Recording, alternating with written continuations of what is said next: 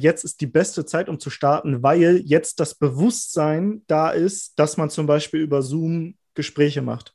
Wir mussten noch gegen Windmühlen kämpfen damals. Wir mussten Aufklärungsarbeit machen, wie so Missionare, die so Klinken putzen gehen. Jetzt ist für jeden normal, dass man Online-Business haben kann. Und äh, das sehe ich halt bei vielen. Viele versuchen sich abzulenken mit irgendwie Reichweitenaufbau, eine tolle Website, Logos, Visitenkarten oder so.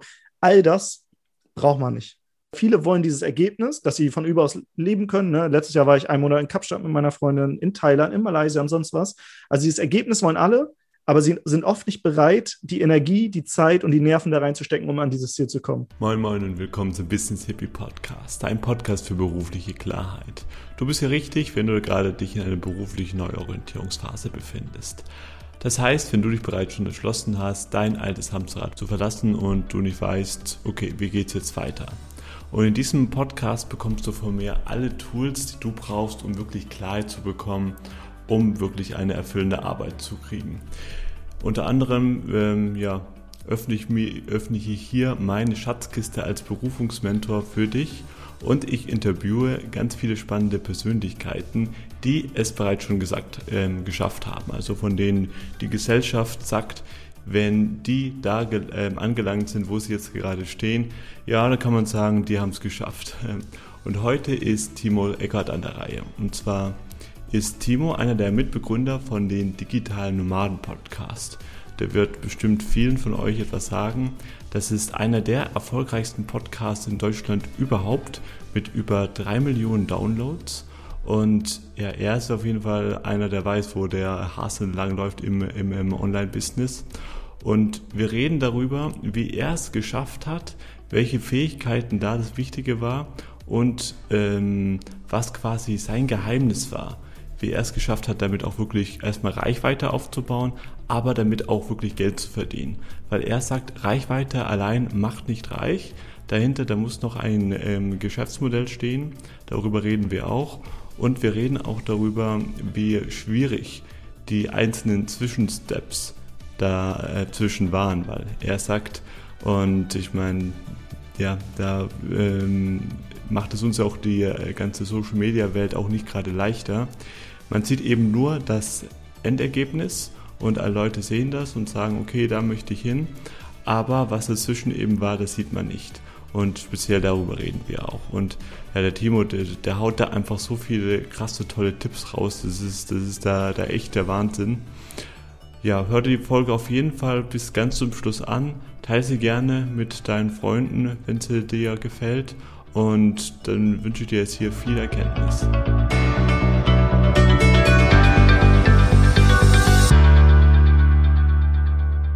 Mein heutiger Gast ist Mitbegründer von einer der besten Podcasts von Deutschland. Viele von Ihnen werden ihn wahrscheinlich kennen, den Digitalen Nomaden Podcast. Mittlerweile gibt es ihn nicht mehr. Mittlerweile hat er einen neuen Podcast. Darüber werden wir auch reden. Und ja, ich schätze ihn einfach sehr, weil er trotz seines großen Erfolges immer noch ganz locker flockig und bodenständig geblieben ist. Und damit heiße ich herzlich willkommen im Business Hippie Podcast, Timo Eckert. Vielen, vielen Dank für die Anmoderation, Ferdinand. Und ich freue mich natürlich, äh, hier zu sein. Und äh, einer der besten Podcasts, da fühle ich mich natürlich ge, äh, gelobt und werde hier schon ganz rot. Sieht man, weil es ja hier ein Videopodcast ist. Ähm, ja, vielen, vielen Dank für die Anmoderation. Sehr, sehr gerne.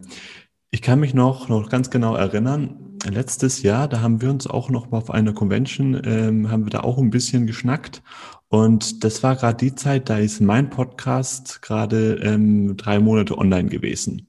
Und bei mir war es ja auch schon ein, war schon ein riesengroßes Stück, dass ich es mal geschafft habe, dass ich mal meinen Allerwertesten hochbekommen habe, um überhaupt mal diesen Podcast zu machen. Das hat schon ähm, zwei Jahre ge ge gedauert. Und dann habe ich gemerkt, so, oh, oh, ihn dann auch dann bekannt zu machen, das ist ja auch nicht so einfach.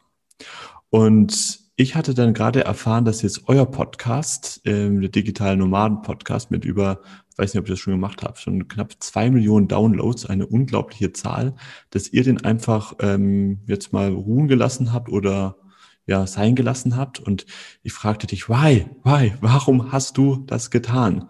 Ähm, weil ich, ich, ich war natürlich damals, dachte ich, ich wäre so froh, ich wäre so unglaublich dankbar, wenn mein Podcast vielleicht nur ein Prozent, das hätte, das hätte mir schon gereicht von diesen Downloads hättest. Und du sagtest da einmal ganz locker, ganz locker flockig, ja, man soll ja immer aufhören, wenn es am schönsten ist. Magst du uns da mal in diesem Moment ein bisschen mit, mitnehmen, wo ihr entschlossen habt, ihr seid jetzt mega erfolgreich, ihr könnt damit schon lange, lange leben mit den digitalen normalen Podcasts, mit eurem Business, aber ihr entscheidet euch jetzt, das Ganze nochmal ruhen zu lassen und nochmal was ganz Neues zu machen. Ja, da haben sich äh, viele Leute an den Kopf gefasst. Äh, wir hatten nämlich, glaube ich, in Summe ja über drei Millionen Downloads und über 333 Folgen. Also das war, glaube ich, die letzte Folge, war Folge 333 im Digitale Nomaden Podcast. Und ähm, irgendwann war so die Zeit, das loszulassen und was Neues zu starten. Ähm, das ist wie so, sagen wir mal so, wie, wie Kinder, die so erwachsen werden. Die müssen irgendwann aus dem Haus. Und dann ist auch mal Zeit für, für äh, frischen Wind. Und das war bei uns der Fall, weil damals ähm, war ich als Backpacker in Neuseeland reisen. Nach meinem Abi, das war 2012, glaube ich. Und ähm, hatte eine wundervolle Zeit. Ich bin da, habe mir einen Campervan gekauft, bin da als typischer Backpacker umhergereist äh, im Campervan, habe da gelebt, mir die, die Vulkane angeschaut, die Gletscher und was es da alles für äh, tolle Sachen in der Natur gibt. Habe so Kiwis gepflückt als ähm, Backpacker, also als Erntehelfer da und ähm, als ich zurückkam, ähm, saß ich hier in Hamburg in der U-Bahn und habe so diese toten U-Bahn-Zombie-Gesichter geschaut, die alle in das 9-to-5-Hamsterrad war, wie man so sagt, oder so klassische Bürojobs, so mit Anzug und Krawatte. Äh, die sahen auf jeden Fall nicht glücklich aus. Ich kam gerade von einem halben Jahr, wo ich einfach nur irgendwie den ganzen Tag gegrinst habe, die Sonne geschienen hat, überall die Leute immer gefragt haben, ey, wie geht's dir? Und alles ist rosa-rot. Und dann komme ich zurück nach Deutschland. Es war auch noch so ein regnerischer Tag. Und die Leute in der U-Bahn haben alle so ein Gesicht gemacht, so ähm, als wenn sie so U-Bahn-Zombies wären, die gar nicht mehr gar nicht mehr dieses Feuer haben wie bei Kindern, so diese Neugier, sondern wie so Zombies einfach so zur Arbeit ähm, gehen. Und das war der Moment, wo ich gesagt habe, irgendwie muss es doch noch was anderes geben. Irgendwie muss man dann von überall aus arbeiten können. Und das, was ich in Neuseeland hatte, das will ich mein ganzes Leben lang haben. Ich will nicht meinen Chef fragen und sagen, ey, kann ich jetzt mal einen Monat nach Neuseeland oder durch Portugal reisen, wie du es gerade tust, an der Algarve sein oder so. Und dann habe ich immer nach Wegen gesucht, wie ich da hinkommen kann. Die Reise hat ein bisschen gedauert. Ich glaube, so sechs bis acht Jahre.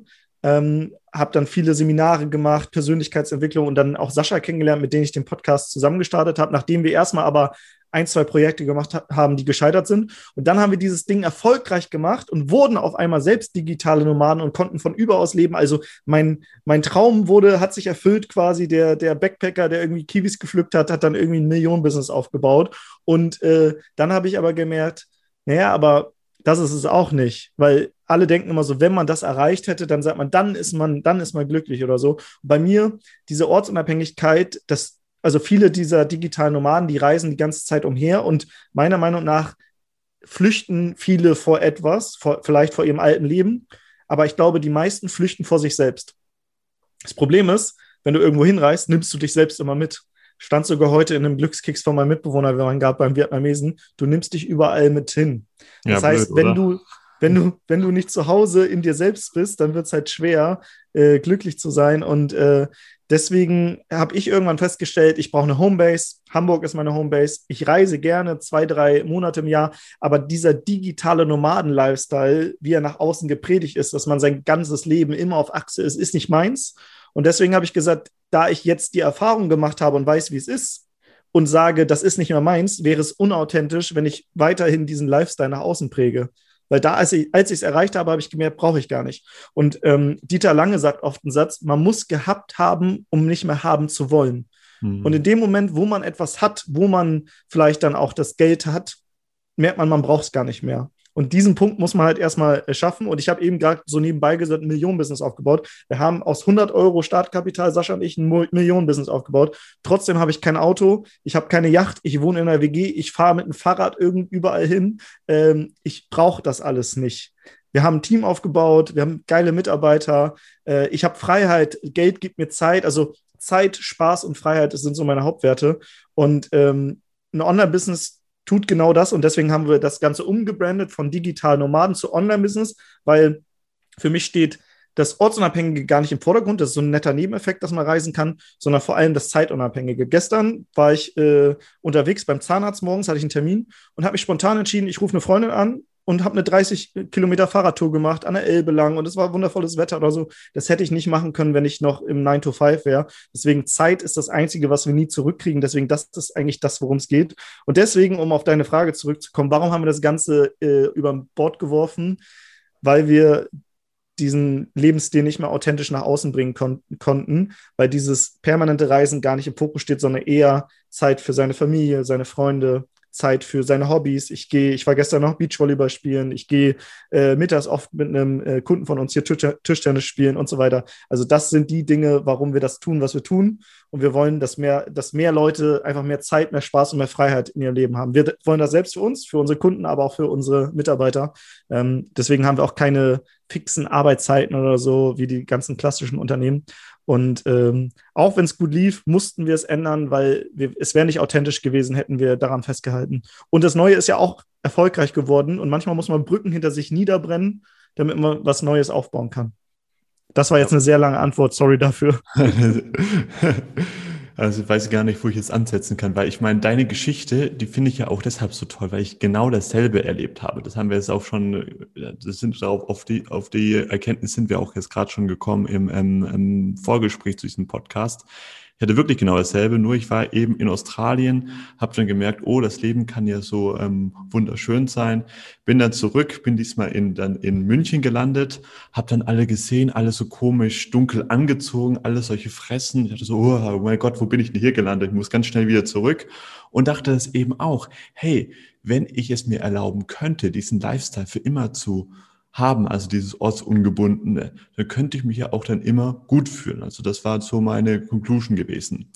Und ich meine, aber sind wir jetzt mal ehrlich, jetzt dieses Problem, was du jetzt vor ein Jahr gehabt hattest, so, oh je, mein ähm, Business äh, spiegelt jetzt meine Werte nicht mehr wieder, obwohl es jetzt gut läuft, das ist ja schon mal ein großes Luxusproblem. Also da muss man jetzt erstmal, erstmal, erstmal, erstmal ja auch ähm, hinkommen.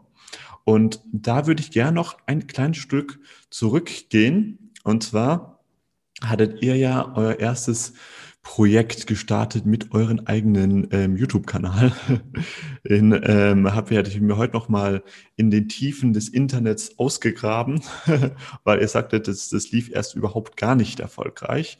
Und das ja. finde ich dich, dich auch bei euch so sympathisch und bitte löscht den nicht ähm, weil das, das ähm, zeigt auch, auch mir und hoffentlich auch unseren Zuhörern, ja, die so die ganz, ganz Großen, selbst die haben auch mal klein angefangen.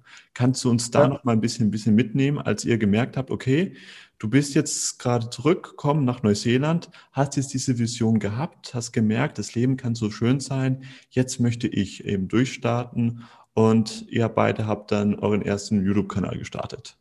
Ja, also zwischen Neuseeland und den ersten YouTube gestartet war noch mal drei Jahre ausprobieren. Da habe ich eine systemische Coaching-Ausbildung gemacht, eine NLP-Ausbildung, habe Kommunikationsseminare gemacht, alles Mögliche und äh, viel geträumt, aber wenig umgesetzt. Ich war so ein Wissensriese, aber ein Umsetzungswerk. Also mhm. viel gewusst, aber nie irgendwie die PS auf die Straße gebracht. Und ähm, dann auf einem Seminar habe ich ähm, äh, an einem Abend haben wir so einen äh, Spieleabend gemacht und haben wir Impro-Theater gespielt.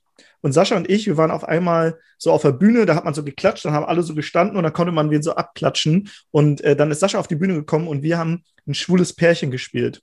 Und äh, das war der Moment, wo wir uns ineinander quasi verliebt haben. Also wir sind, äh, wir haben gemerkt, irgendwie, wir swipe zwischen uns, wir verstehen uns gut und haben uns danach ähm, in Hamburg in einem Café getroffen und haben gesagt, ey, irgendwie, ähm, wir, wir lesen dieselben Bücher, wir hören dieselben Podcasts, eigentlich, lass uns doch mal was gemeinsam starten. Er war auch so ein Wissensriese, aber ein Umsetzungswerk, ich auch. Und dann haben wir gesagt, zu zweit, vielleicht klappt es besser. Und tatsächlich ähm, haben wir es dann geschafft, in die Umsetzung zu kommen und haben gesagt, lass uns mit einem Podcast nach draußen gehen und all dieses Wissen, was wir in den letzten Jahren durch diese Coaching-Ausbildung und so weiter aufgebaut haben, lass das nach draußen bringen. Und dann haben wir das gemacht und dachten so, jetzt werden wir riesengroße YouTube-Stars. Und äh, ein halbes Jahr später mit 50 Videos, die wir online gebracht haben, hatten wir, glaube ich, gerade mal 100 Follower. Und äh, es war ein riesen, riesen Misserfolg. Also erstmal scheinbar, weil wir halt gescheitert sind. Also äh, wir sagen immer aus Spaß, wir waren zu hässlich für YouTube. Und deswegen haben wir einfach YouTube ohne Bild gemacht, also einen Podcast oder Internetra Internetradio. Ne? Wir, sind, wir sind quasi so Radiogesichter, haben wir dann gesagt, so aus Spaß. Und haben dann Podcast gestartet, weil wir auch selbst viel Podcast konsumiert haben.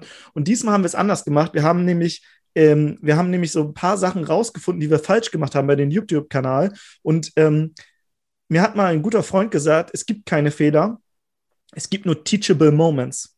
Also Momente, aus denen du was lernen kannst.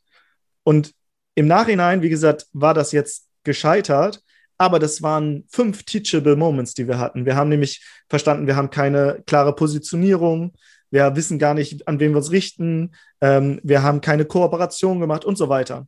Und dann haben wir diese fünf Learnings genommen und im Podcast direkt von Anfang an aufgebaut. Wir haben uns auch mal Ziele gesetzt, wie viele Leute wollen wir erreichen. Dann haben wir gesagt, wir wollen in den ersten drei Monaten 1000 Leute erreichen und wir so, ach, weißt du was, wir verzehnfachen das, auch wenn das unrealistisch ist, äh, unrealistisch ist. Wir machen 10.000 Leute, 10.000 Leute in drei Monaten. Und als wir diese Zahl da hatten, haben wir so viel Gas gegeben, haben Leute eingeladen und haben gesagt, ey, wir, wir sind gar keine Digitalnomaden, aber wir sind jetzt die Moderatoren, die dahin, also die auf dem Weg äh, sind, Digitalnomaden zu werden und alle können uns mit auf den Weg äh, begleiten. Quasi, wir, wir sind so die Anfänger und wir interviewen einfach mal die Profis. Und ähm, ich glaube, Gary Vee sagt das immer du, du musst gar nicht Inhalte kreieren, sondern manchmal musst du einfach nur deine Reise dokumentieren. Und wir haben das gemacht, wir haben einfach mal unsere Reise dokumentiert und einfach einfach Größen aus der digitalen Nomadenszene wie einen Bastian Barami und so weiter eingeladen und die interviewt, die schon, ich sag mal, die Koryphäen waren in dieser Nische. Und dadurch haben wir Freundschaften aufgebaut zu diesen Leuten, Kooperationspartner. Wir haben neue Reichweite aufgebaut, weil wir auf einmal interessante Gäste hatten. Und auf einmal wurden wir wahrgenommen in dieser Nische, weil wir auch sehr spitz positioniert waren. Wir sind damit so äh, T-Shirts, wo so Digital Nomaden Podcast draufsteht, über die digitale Nomaden Podcast in Berlin gerannt, haben mit so Mikros, haben die einfach so Leuten vor die Nase gehalten, wie Matthew Mockridge, der hatte damals einen großen Podcast zum Beispiel, haben die interviewt. Und durch diese Extrameile, die wir gegangen sind, hatten wir unser Ziel in diesen drei Monaten, diese 10.000 Leute zu erreichen, nicht nur getoppt, sondern noch ver, fast vervierfacht. Wir haben nämlich 38.000 Leute in drei Monaten erreicht. Und das war so dieser Start, Startpunkt, auch nach diesem Projekt, was erstmal gescheitert ist, dass wir einmal diese Teachable Moments genutzt haben, das dann umgesetzt haben oder auf einmal haben wir so einen riesen Bass erzeugt und dann haben wir so Momentum aufgebaut und die Reichweite wurde immer größer. Aber Reichweite hieß immer noch nicht, dass wir reich waren. Wir hatten zwar Reichweite, aber wir wussten gar nicht, wie monetarisiert man das denn jetzt? Können wir irgendwelche Produkte anbieten? Was wollen die Leute? Das heißt, die nächsten zwei Jahre waren geprägt von, wir können immer noch nicht davon leben, sondern haben mal so einen Online-Kurs rausgebracht oder, oder einen, ein Hörbuch oder sonst was. Aber wir konnten davon noch nicht leben. Sascha hat dann irgendwann seine Stelle halbiert und dann haben wir Dinge ausprobiert und irgendwann haben wir da mal einen Launch gemacht also ein Produktlaunch und der ist total durch die Decke gegangen und ich weiß noch, wir haben in einer Woche mehr verdient als Sascha, glaube ich, in drei Jahren in seiner, in, und der war äh, in, in, in, ähm, bei, beim Rettungsdienst, das heißt, der war quasi wie in so, in so einer Behörde, wie so verbeamtet. Das heißt, wir haben in einer Woche irgendwie so viel Geld verdient, dass wir gemerkt haben, krass, diese Selbstständigkeit, das funktioniert ja doch ganz gut, auch wenn wir irgendwie lange gebraucht haben, bis es mal gefruchtet ist. Ähm, und das war der Moment, wo wir dann all in gegangen sind. Und dann haben wir diesen digitalen Nomaden-Podcast, den wir sehr lange, wo wir sehr lange Reichweite hatten und Mehrwert rausgegeben haben, den haben wir dann ähm, genutzt, um darüber dann auch Interessenten zu gewinnen. Und um, wir haben dann Reisen angeboten, wo wir Leute mitgenommen haben und mit denen quasi denen gezeigt haben, äh, wie sie auch Reichweite aufbauen, wie sie Kunden gewinnen können und so weiter. Das heißt, das Hobbyprojekt ist zu so einem Business geworden und ähm, dann haben wir irgendwann die Firma für 100 Euro jeweils gegründet und jetzt äh, vor ein paar Tagen haben wir sie zu GmbH abgegründet, äh, abgegradet, weil wir halt, wie gesagt, so viel Umsatz gemacht haben, dass es jetzt auch langsam mal Zeit war. Ähm, ähm, wir haben das nämlich so ein bisschen verschlafen. Aber genau, das ist so die Reise. Und was immer viele da draußen sehen, die sehen immer so das Endergebnis. Die sehen so die Followerzahl, die sehen so Millionenbusiness, die sehen, aber die sehen nicht, dass ich mir acht Jahre verdammt nochmal richtig krass den Arsch aufgerissen habe und dass ich wahrscheinlich hunderte Male gescheitert bin. Und das sind, das sind, viele sind bereit oder viele wollen dieses Ergebnis, dass sie von überaus leben können. Ne? Letztes Jahr war ich einen Monat in Kapstadt mit meiner Freundin, in Thailand, in Malaysia und sonst was. Also dieses Ergebnis wollen alle aber sie sind oft nicht bereit, die Energie, die Zeit und die Nerven da reinzustecken, um an dieses Ziel zu kommen. Und das finde ich sehr schade in unserer Instant-Gesellschaft, wo wir also alles auf Knopfdruck haben wollen, weil manchmal muss man, wenn man einen Samen sät, auch mal ein bisschen gießen, gucken, dass mal ein bisschen Sonne kommt, vielleicht die Pflanze noch düngen, beschützen vor Hagel und sonst was und erstmal ganz viele Arbeit reinstecken, bevor da irgendwelche Früchte kommen. Ja, bombig. Also jetzt hast du ja wirklich so ähm, Goldnuggets rausgehauen, eins nach dem anderen. Äh, weiß gar nicht, wo ich, wo ich da anfangen soll. Also erstmal, doch, als erstmal, sag noch mal bitte, wie heißt eurer alter YouTube-Kanal? Der heißt äh, Bewusst Unbewusst. Ja, ein toller und, Name. Ähm, und äh, der Name ist äh, smart und clever, aber nicht klar. Und Menschen lieben Klarheit und hassen Verwirrung. Und bewusst, unbewusst ist maximal verwirrend. Deswegen hat das Marketing technisch nicht funktioniert. Heute, wenn, äh, wenn ich selbst bei uns im Mentoring-Programm wäre, würde ich, würde ich sagen, Timo, du wirst dich auf keinen Fall bewusst, unbewusst nennen. Das ist was smart und clever, aber nicht klar. Und ähm, deswegen marketingtechnisch super, super, super, super unklar. Ähm, aber ich wusste es einfach nicht besser. Ich habe einfach, ich musste selbst diese Erfahrung diese Teachable Moments machen, damit ich halt irgendwann jetzt weiß, wie gutes Werbetexten funktioniert, wie mhm. man eine klare Botschaft nach außen bringt. Ja, ja, also ähm, bombig. Also ich kann auch bloß unsere Zuhörer oder Zuschauer ermuntern, google das einfach, einfach selbst einfach mal oder gib das einfach mal in YouTube ein. Das habe ich davor auch getan. Und da sieht man das dann nämlich so. Oh mein Gott, das war, das war 2016 gewesen. Die sind ja wirklich klein gestartet und der Kanal, der hatte wirklich keine guten Ergebnisse erzielt. Also mach das auch mal bei so richtig bekannten Persönlichkeiten. Ähm, Laura Malina, Laura, kann ich mehr reden. Laura Malina Seiler ist ein sehr gutes Beispiel. Wenn man da mal ein bisschen runterscoret, braucht, das braucht eine Weile, weil er hat mittlerweile echt viele Videos und man die, die ersten zwei Videos von ihr ansieht, denkt man, das kann nicht sein. Das kann nicht sein. Das ist ein komplett anderer Mensch. Und wenn ihr Lust ja. habt, macht das auch ähm, bei mir mal bei meinem YouTube-Kanal oder obwohl besser nicht, weil meine ersten Videos, die sind wirklich echt scheiße. da habe ich ähm, Interviews, wo die ähm, Kamera ausgegangen ist, weil der ähm, Speicher voll war. Oder ähm, ich stehe da auch vor so einer, vor so einer ähm, weißen Wand und laufe dann einfach, einfach dann ähm, weg, weil ich vergessen habe, das dann zu ähm, schneiden und was weiß ich. Da hat man lauter diesen, diesen komischen Quatsch drin. Und das finde ich auch, auch so schön, dass du ges gesagt hast, dass man dann erstmal nur das Endergebnis sieht und noch auf eine Sache, die muss man sich wirklich mal auf der ähm, Zunge vergehen lassen, dass Reichweite nicht reich macht. Das heißt, ihr habt das erreicht, was so, so jeder äh, Coach, ähm, von, von denen er bloß da feuchte Träume habt. Ihr habt endlich richtig Reichweite gehabt, aber es ist dann irgendwie doch nichts passiert. Kannst du darauf noch mal ein bisschen was eingehen? Ja, also wir hatten Reichweite, aber wir hatten kein Businessmodell. Also wir wussten nicht, wie kann man jetzt damit Geld verdienen.